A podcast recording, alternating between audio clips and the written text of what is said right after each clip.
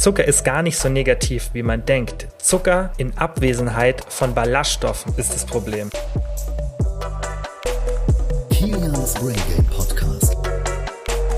Hallo und herzlich willkommen zu einer neuen Podcast-Folge.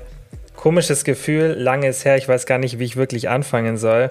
Ich denke, ich muss jetzt auch erstmal wieder so ein bisschen in den Flow reinkommen. Ich habe jetzt ja, glaube ich, fast acht Wochen ungefähr keine Podcast-Folge hochgeladen. Ich glaube, die letzte war tatsächlich im November, ja, was ungefähr so ja, acht Wochen entspricht.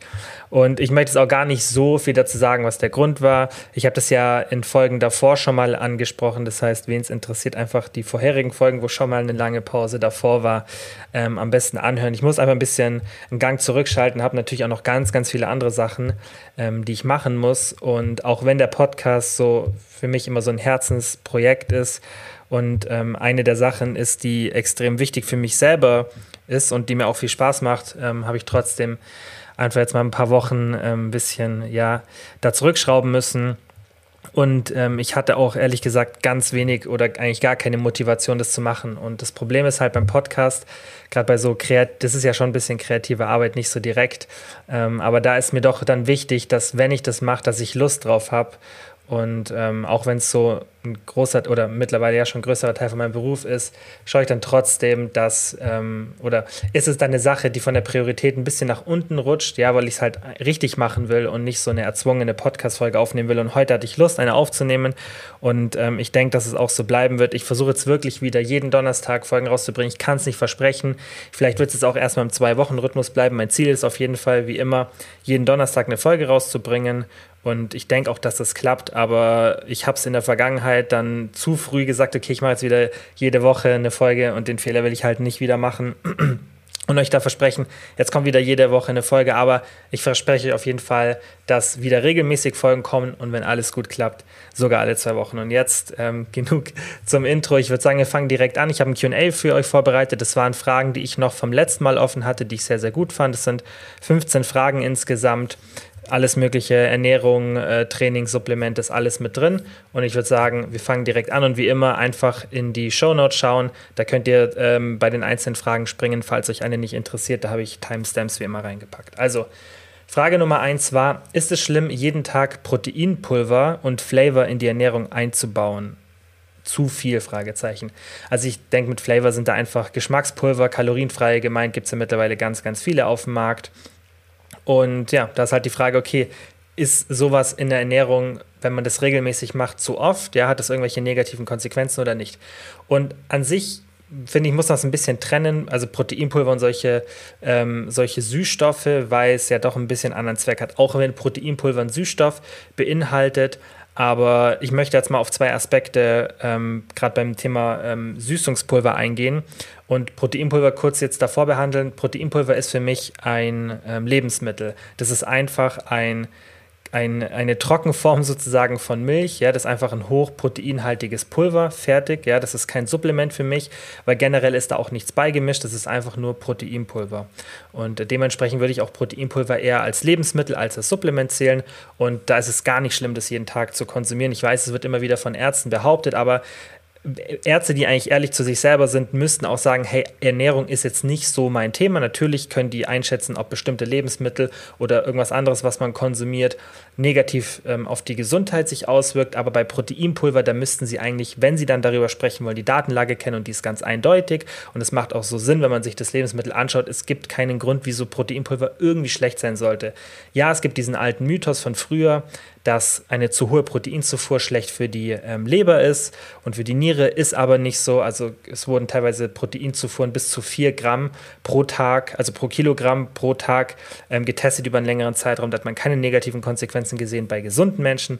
Dementsprechend gibt es nichts, was in dem Proteinpulver ist, was ich als gefährlich sehe. Ich selber trinke ungefähr zwei Shakes am Tag meistens einen mittags und dann einen vorm Schlafen gehen, damit ich eben auf meine Proteinzufuhr komme, einfach weil ich nicht so viele tierische Produkte konsumiere, eigentlich ganz, ganz wenige tatsächlich mittlerweile und ich sonst einfach nicht auf meine Proteinzufuhr komme. Das ist praktisch für mich, ich habe meinen Hunger so gut im Griff, dass sowas auch nicht negativ ist, weil ich würde immer darauf achten, solche Sachen wie Flüssignahrung, also auch Proteinpulver oder auch das Proteinpulver finde ich auch nicht so gut, ähm, in irgendwelche ähm, Haferflocken oder sonstiges reinzutun, weil ihr habt da kein voluminöses Lebensmittel und dann immer dieses Argument, ja, ihr erhöht, man erhöht den Proteinbedarf, schon, aber Volumen ist relevanter als Protein. Ja, das heißt, Volumen ist wichtiger, als einen hohen Proteingehalt in einer Mahlzeit zu haben. Und ähm, weil einfach die, die hauptsächliche Sättigung im Körper entsteht durch die Dehnung der Magenwand. Dadurch wird, werden eben Sättigungssignale ähm, ans Gehirn gesendet und deswegen ist für mich Volumen immer wichtiger als ein hoher Proteingehalt, wenn es um die Sättigung geht. Und Proteinpulver, auch wenn man das irgendwo reinmischt, ja, wenn ihr euch mal so einen Scoop anschaut, da deckt ihr so viel Protein dadurch ab. Wenn ihr das durch irgendein anderes Lebensmittel abdecken würdet, dann hättet ihr das Zehnfache generell oder das Fünffache an Volumen. Das heißt, es ist vom, vom Volumendenken her keine gute Entscheidung, sich ähm, oder viel Proteinpulver zu konsumieren, wenn man nicht wie ich Probleme hat, auf den Proteinbedarf zu bekommen. Wenn ihr das habt, das empfehle ich auch auf dem Coaching. Hey, wenn man irgendwie sich vegan ernährt oder vegetarisch und oder wie ich relativ wenige äh, tierische Produkte konsumiert, dann auf jeden Fall bisschen Proteinpulver, vielleicht ein Shake pro Tag. Aber auch das würde ich nur machen, wenn ich meinen Hunger im Griff habe. Wenn ich meinen Hunger nicht im Griff habe, dann würde ich erstmal das Proteinpulver weglassen und schauen, normale Nahrungsmittel zu nehmen. Weil wenn jetzt euch zum Beispiel irgendwie ein Quark oder Skier anschaut ähm, oder irgendwie 100 Gramm ähm, von irgendeinem Geflügel, dann habt ihr dadurch einfach eine deutlich bessere Sättigung als den gleichen Proteingehalt in Form von einem Proteinshake, weil es einfach feste Nahrung ist, die Sättigungssignale werden länger gesendet, mehr Magenwanddehnung und so weiter. Und dementsprechend ist das ein, ähm, für mich ein Argument gegen Proteinpulver regelmäßig. Ist aber nicht schlimm, nicht ungesund, sondern ich denke, darüber sollte man sich einfach immer mal wieder Gedanken machen.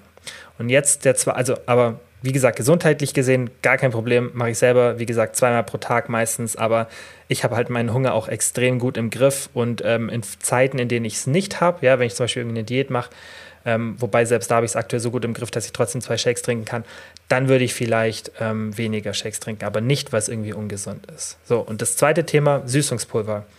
Und da würde ich euch auch sagen, übertreibt es einfach nicht. Und ich möchte auf zwei Aspekte eingehen. Einmal Süßstoff und einmal Essverhalten. Und das Thema Süßstoff kann man vermutlich ein bisschen entspannter angehen, besonders wenn da Sucralose benutzt wird, weil Sucralose ist einfach der best erforschte Süßstoff, der dir einfach auch die, ähnlich, die, die stärkste Ähnlichkeit ähm, zu Zucker hat und ähm, Sucralose ist eben so ein Süßstoff, den man vermutlich relativ bedenkenlos konsumieren kann und der sich vermutlich auch nicht negativ auf die Darmbakterien auswirkt. Das ist aber noch nicht ganz klar.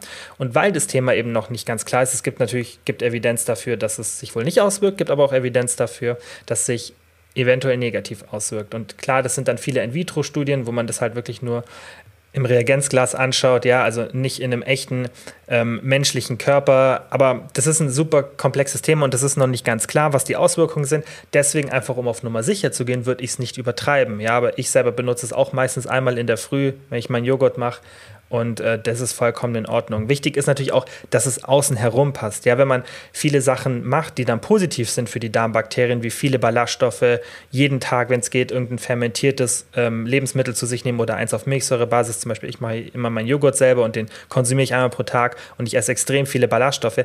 Dadurch gleicht man ja diesen vermutlich dann vielleicht ein bisschen negativen Effekt auf die Darmbakterien gut aus und dann ist es wieder vollkommen in Ordnung also das ist der eine Aspekt, der ist relativ unklar und da würde ich dann einfach das entspannt sehen, nicht übertreiben, aber auch nicht komplett vermeiden, was einfach auch kein, keine Evidenz gibt, dass man es vermeiden sollte.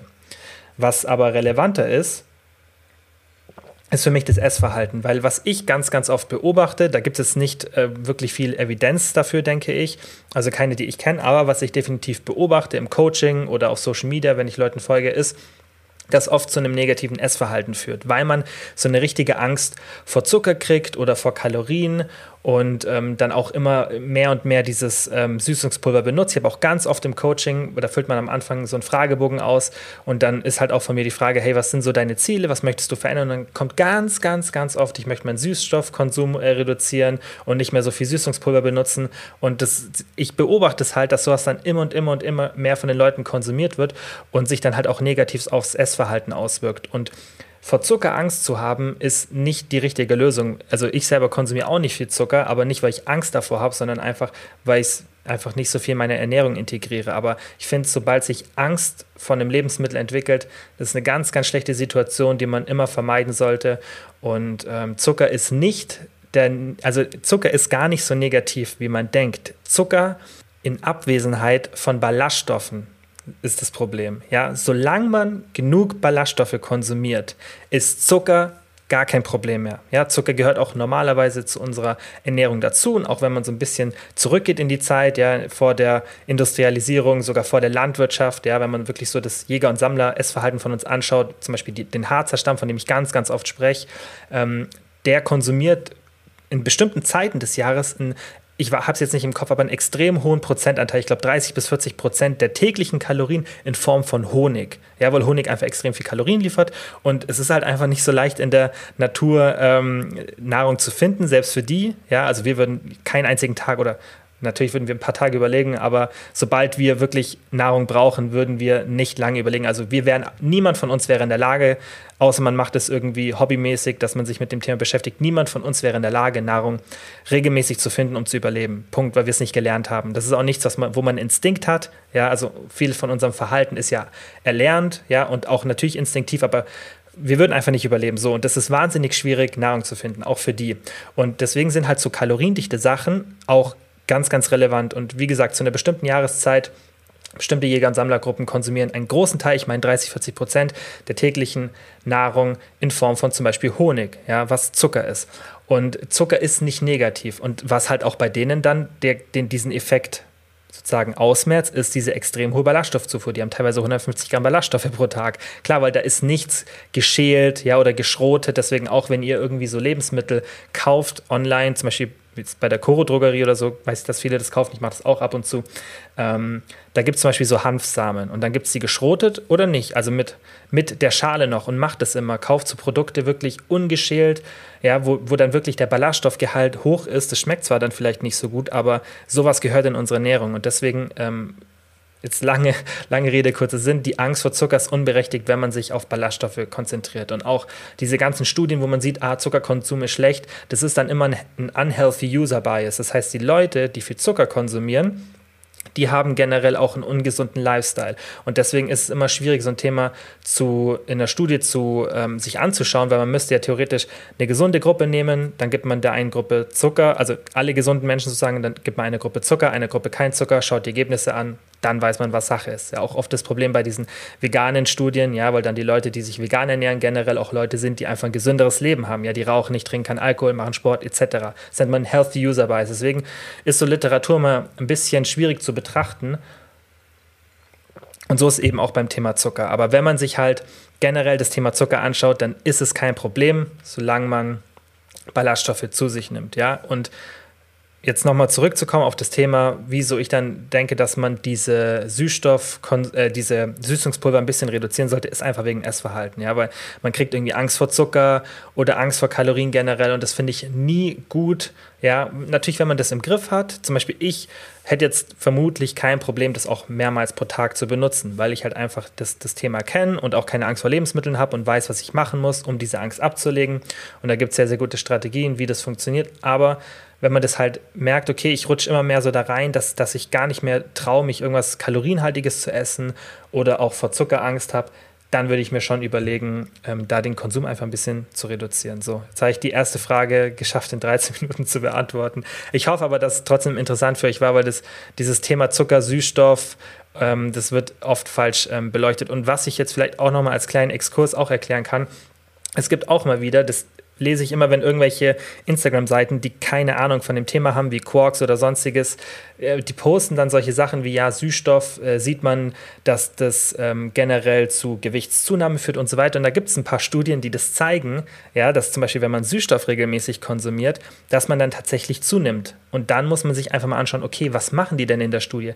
Die schauen sich Leute an oder falsch gesagt, nicht äh, der Süßstoffkonsum führt zu einer Zunahme, sondern Leute, die Süßstoff konsumieren, haben generell zum Beispiel einen höheren BMI oder einen höheren Körperfettanteil. Ja, was, was, welche Leute trinken denn generell dann mehr Süßstoff in der Bevölkerung? Ja, wir sind jetzt die meisten Leute, die jetzt hier zuhören, wir sind ja alle so ein bisschen in so einer kleinen Nische und denken, alle Leute verhalten sich so und ähm, das ist so der Status quo, man achtet auf Kalorien etc. Aber wenn man sich jetzt mal die ganze breite Bevölkerung anschaut, zum Beispiel Gesamtdeutschland 80 Millionen Menschen. So. Und dann sieht man, okay, welche Menschen konsumieren am meisten Süßstoff oder Getränke mit, Süß mit Süßstoff, also mit Süßungsmitteln, mit kalorienfreien, Es sind Leute, die ein hohes Gewicht haben, weil die vielleicht abnehmen wollen und die das vielleicht gehört haben, hey, Kalorien sollte man ein bisschen reduzieren. Das heißt, generell einfach über die gesamte Bevölkerung konsumieren Leute mit einem schon höheren BMI oder höheren Körperfettanteil mehr von diesen Getränken mit Süßstoff. Also was passiert? Man sieht eine Korrelation zwischen hohem BMI und, Sü und Getränken mit Süßstoff. Das hat aber nichts damit zu tun, dass die Getränke dafür verantwortlich sind, sondern die Menschen, die diese Produkte konsumieren, haben von Haus aus schon einen höheren BMI. Und dieser Fehler wird ganz, ganz oft gemacht in Studien, wenn man das betrachtet, ja, wenn man einfach nur so, so fragemäßig macht, so, was ist dein Gewicht, wie viel Süßstoff trinkst du pro Tag, that's it. Und das ist auch dieser healthy oder unhealthy User Bias, ja, also eine Voreingenommenheit der Gesundheit sozusagen. Und das ist auch das Thema, was ich euch schon mal erklärt habe bei der veganen Ernährung. Man halt eine Studie macht und schaut, okay, wer ist gesünder? Menschen, die sich vegan ernähren oder Menschen, ähm, die Fleischkonsum haben, ja, oder Menschen, die moderaten Fleischkonsum haben. Und natürlich sehen dann die Leute mit ähm, moderatem oder gar keinem Fleischkonsum generell immer deutlich gesünder aus, weil die ein Healthy User Bias haben. Weil oft, also niemand wird ja einfach so vegan. Das ist natürlich oft ein ethischer ähm, Beweggrund, aber es ist, würde ich sagen, vielleicht in 50 oder 40 oder 30 Prozent der Fällen ist es ein Beweggrund, der aus gesundheitlicher ähm, aus also gesundheitlichen Gründen ja, kommt. Und äh, deswegen sind die Leute ja von Haus aus generell gesünder. Und die typischen Leute, die viel Fleisch konsumieren, sind die Leute, die dann halt einfach diese typische westliche ungesunde Ernährung und den ungesunden Lifestyle haben. Wenig Bewegung, die interessieren sich nicht für ihre Gesundheit, rauchen meistens, trinken vielleicht zu oft Alkohol und so weiter. Und das nennt man eben Healthy User Bias. Sobald man aber dann zum Beispiel bei dem Thema Veganismus, ich weiß, es ist ein kontroverses Thema, aber wenn man sich wirklich die Datenlage anschaut und dann nur sich die Studien anschaut, die wirklich schöne Randomized Control Trials machen, wo man schaut, okay, gleiche Gruppe, kein Healthy User Bias und so weiter, dann sieht man, dass tatsächlich der, die wenigsten kanzerogenen ähm, Auswirkungen, also die wenigsten krebserregenden Auswirkungen bei der Gruppe sind, die einen moderaten Fleischkonsum hat. Also das ist immer die beste Gruppe. Das heißt, viel Fleischkonsum ist nicht so gut, ja, kein Fleischkonsum ist dann auch schlechter als moderater Fleischkonsum. Natürlich sind das minimale Unterschiede und ich denke, das ist dann auch nicht so relevant. Und ich habe hier auch schon oft gesagt, wenn man sich vegan ernährt ähm, und das richtig macht, dann ist es gesundheitlich gar kein Problem. Aber trotzdem, damit ihr das Thema mal ein bisschen versteht, weil das wird oft nicht nur beim Thema Zucker, sondern bei ganz vielen Themen wird das dann so kommuniziert, dass es komplett falsch ist, aber für jemanden, der sich halt nicht so, der nicht so tief jetzt drin ist in der Materie wie ich, für den klingt das dann logisch, ja, wenn die dann irgendeine Studie zitieren und sagen, so, ähm, man sieht ganz klar, dass Leute mit äh, viel Süßstoffkonsum mehr wiegen.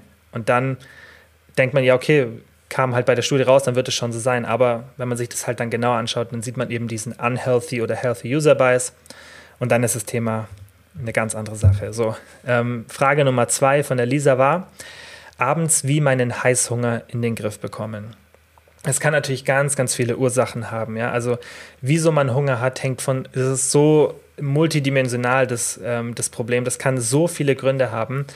Was ich aber denke, was bei vielen der Fall ist, gerade wenn man vielleicht abnimmt oder ein bisschen auf die Kalorien achtet, ist, dass man sich zu wenig Kalorien abends offen lässt. Ja, auch im Coaching empfehle ich das ganz, ganz oft esst ein bisschen mehr abends. Ja, also lasst euch ein bisschen mehr Kalorien frei. Ja, lasst euch vielleicht irgendwie die Hälfte oder so 40 Prozent der Kalorien für den Abend frei. Weil die blödste Situation beim Abnehmen ist, wenn man irgendwie jetzt als Ziel zum Beispiel 1800 Kalorien hat. Ja, und man hat dann schon irgendwie 1300 Kalorien, bis es Mittag ist, gegessen. Und dann isst man vielleicht noch einen Snack und dann hat man noch 400 oder 300 Kalorien abends übrig.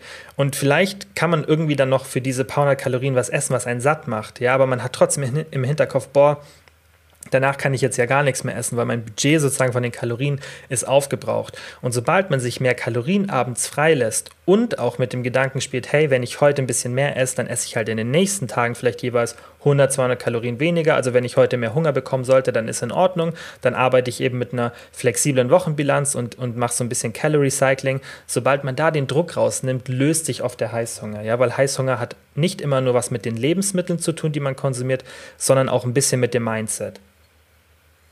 Und das ist da meine Empfehlung, dass man da auf jeden Fall ein bisschen entspannter mit den Kalorien umgeht und sie auch genügend, äh, genügend Kalorien für abends freilässt. Dann war die nächste Frage, sind Hip Thrusts an der Maschine oder mit der Langhantel effektiver? Und das spielt an sich keine Rolle. Ich finde generell die Maschine ein bisschen besser, weil es einfach zeitsparender ist und ähm, man hat da meistens auch vom Aufbau her einfach ein bisschen weniger Probleme.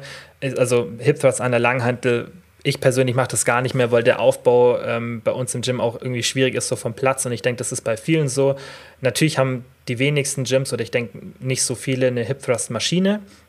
Aber generell ist es relativ egal, weil der Bewegungsradius der Übung ist genau entsprechend der Muskelfasern. Das heißt, man hat jetzt da, was ja oft so ist bei Kurzhanteln, ja, Langhanteln meistens nicht, aber bei Kurzhanteln ist ja oft der Fall, dass die Bewegungskurve da die Schwerkraft ja nach unten geht, nur an einem bestimmten Teil effektiv ist. Zum Beispiel beim Seitheben ist die eigentlich nur im oberen Bereich wirklich effizient, dass wirklich ein großer Load beim, ähm, bei den seitlichen Schultermuskeln ankommt.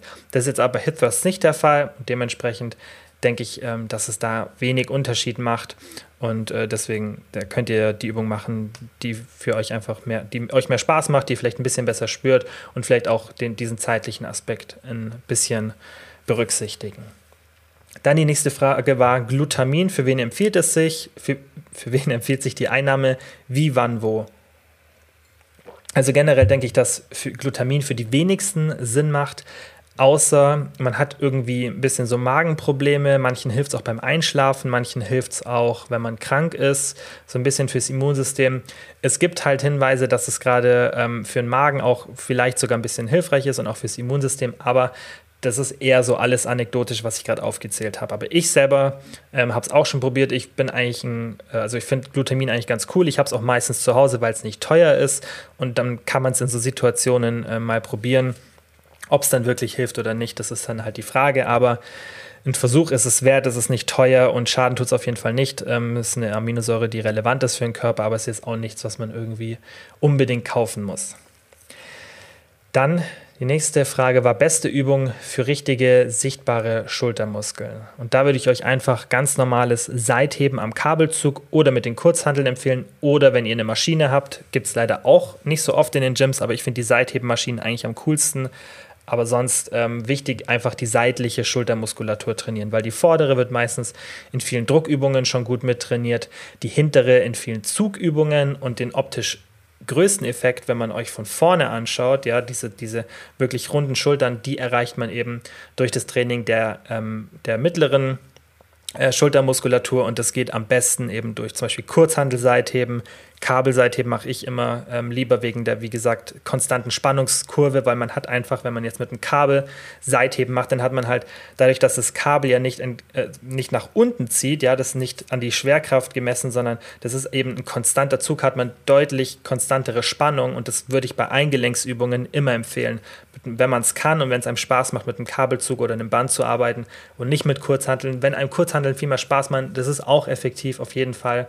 Ähm, aber wenn man da irgendwie den gleichen Spaß an der Übung hat, dann würde ich eher bei einer Übung, wo nur ein Gelenk involviert ist, wie einem Bizeps-Curl, Trizepsdrücken, ähm, Beincurls, würde ich alles immer weggehen von Hanteln, ja, die an die Schwerkraft gebunden sind und immer in Richtung Bänder und Kabelzüge, die eben dann einfach eine konstante Spannungskurve haben. Nächste Frage von der Melissa war, ist es ein Vorteil für den Muskelaufbau, mehrere kleine Meals zu essen? Und was ich euch empfehlen würde, ist, da erstmal gar nicht so drauf zu achten, ähm, sondern einfach auf die generelle Protein- und Kalorien Kalorienzufuhr und natürlich auch auf eine konstante Steigerung im Training. Das ist extrem relevant für den Muskelaufbau. Aber wenn ihr wirklich das Maximum rausholen wollt, dann ist in der Theorie eine höhere Mahlzeitenfrequenz bzw. mehrmalige Anregung der Proteinsynthese sinnvoll, weil die Muskelproteinsynthese, die piekt irgendwo zwischen 20 und 40 Gramm. Logischerweise, je schwerer man ist, eher so Richtung 40 Gramm und umso leichter man ist, eher bei 20 Gramm. Und die Muskelproteinsynthese ist ziemlich relevant für den Muskelaufbau. Ja? Das heißt, wenn man Protein zu sich nimmt, dann wird die eben stimuliert und die führt dann zu vielen Muskelaufbauvorgängen. So, wenn man die jetzt nur einmal oder zweimal am Tag stimuliert. Mit zum Beispiel, wenn wir uns jetzt mal eine Person anschauen, nur als Beispiel, damit wir es leicht rechnen können, mit einem Proteinbedarf von 160 Gramm. Das ist jetzt bei mir zum Beispiel der Fall. So, dann könnte ich zwei Mahlzeiten A80 Gramm Protein zu mir nehmen, zum Beispiel morgens und abends. So, dann peak ich meine Proteinsynthese zweimal maximal, ja, aber eben nur bis zu diesen 40 Gramm. Alles, was drüber passiert, wird nicht wirklich relevant sein für den Muskelaufbau und dann wird das Protein, natürlich geht das nicht verloren, aber das wird dann sehr unwahrscheinlich für Muskelaufbauvorgänge benutzt. Außer natürlich, ich habe ein sehr langsam verdauliches Protein, dann ist es vielleicht auch wieder ein anderes Thema, ja. Aber generell ist es eben so, dass die Muskelproteinsynthese bei 40 Gramm irgendwann aufhört und dann diese, diese 40 Gramm zusätzlich, die machen dann nicht mehr so viel. Wie gesagt, dann Verdauung, die wird ja auch beeinflusst durch Ballaststoff etc. Ist relativ komplexes Thema dann, aber jetzt mal nur so rein vom Rechnen. Wenn ich aber vier Mahlzeiten A 40 Gramm Protein zu mir nehme, dann habe ich die viermal maximal stimuliert, nicht nur zweimal. Und das ist eben der leichte Vorteil. Ob das jetzt wirklich so relevant ist, das ist fraglich. Gibt es jetzt auch nicht so viele Studien dazu, aber die, die es gibt, die zeigen nur, meistens nur einen leichten Vorteil eben äh, von dieser öfteren Stimulierung. Und da muss man sich auch fragen, ist der Unterschied groß genug, dass es für mich so relevant ist, dass ich meine Essgewohnheiten deshalb ändern möchte. Und deswegen sage ich für die meisten nein. Erstmal Fokus dass man die, die Sättigung im Griff hat, den Hunger im Griff hat und das auch in den Alltag passt, weil nicht jeder hat Zeit, viermal am Tag zu essen und deswegen mache ich zum Beispiel die Lösung, ich esse morgens, dann trinke ich einen Shake ähm, irgendwie so tagsüber, ja, meistens eine Stunde vorm Training, dann esse ich abends und dann trinke ich vorm Schlafengehen noch meinen Shake. Das sind halt so mein, und da ist in jeder Mahlzeit das dann so ungefähr 40, 30, 40, 50 Gramm Protein, das variiert immer so ein bisschen. Aber das funktioniert halt für mich. Wenn ich jetzt aber mehr Probleme mit dem Hunger hätte, dann würde ich vermutlich diesen, diesen Snack tagsüber weglassen, würde vielleicht nur morgens, abends und ähm, dann vorm Schlafen Protein zu mir nehmen. Ja, deswegen, das ist immer relevanter, dass ihr schaut, okay, wie passt das in meinen Alltag?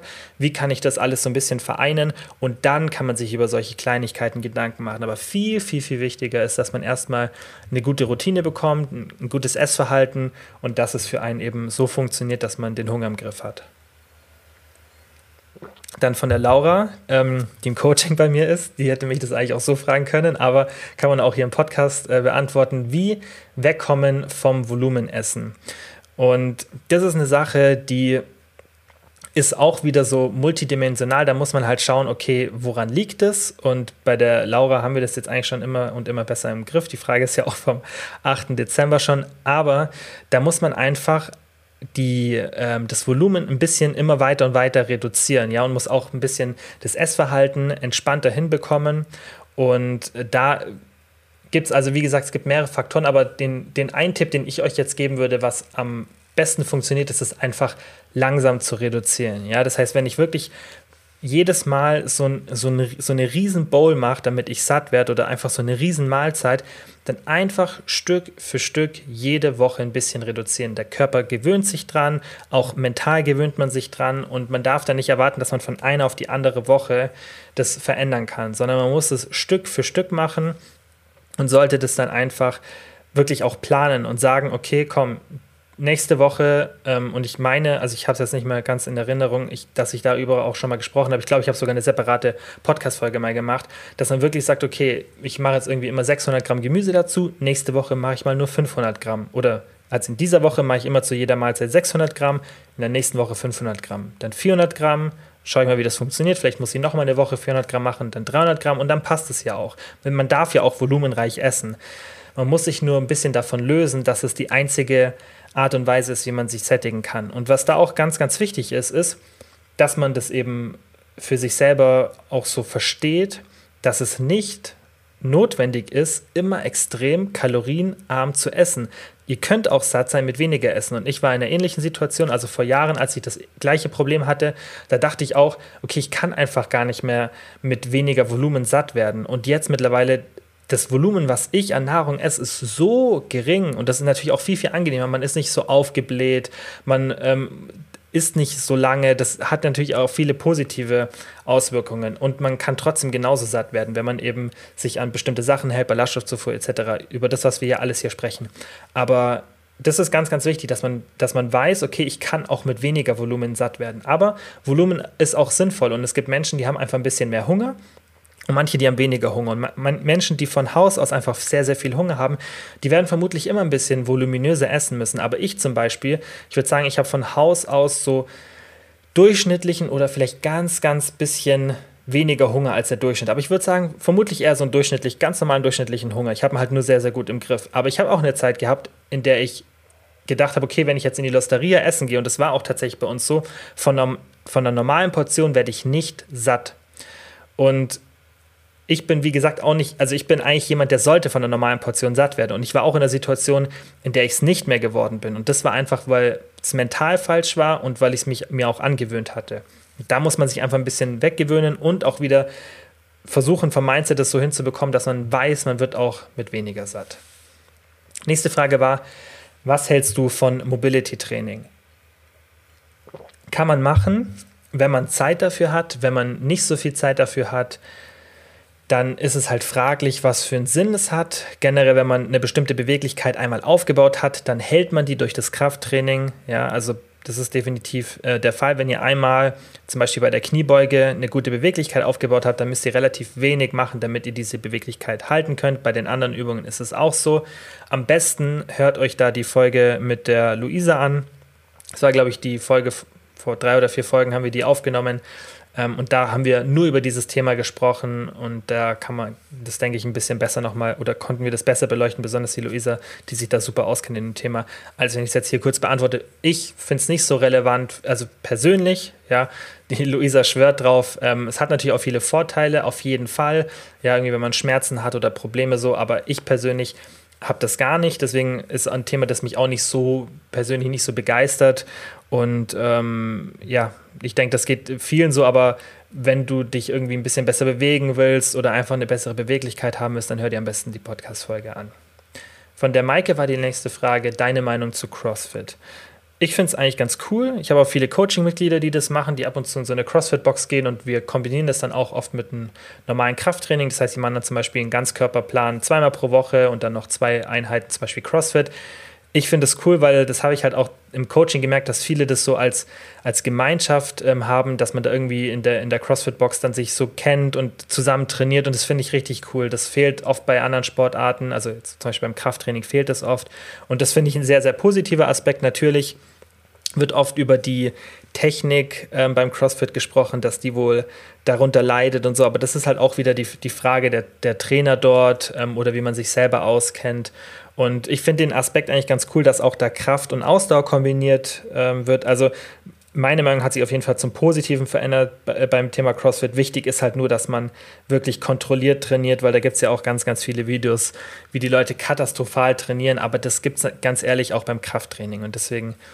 würde ich da jetzt CrossFit äh, nicht so direkt verteufeln. Ja, also wenn man es machen will, auf jeden Fall. Mehr Muskelaufbau erzielt man natürlich mit gezieltem Krafttraining.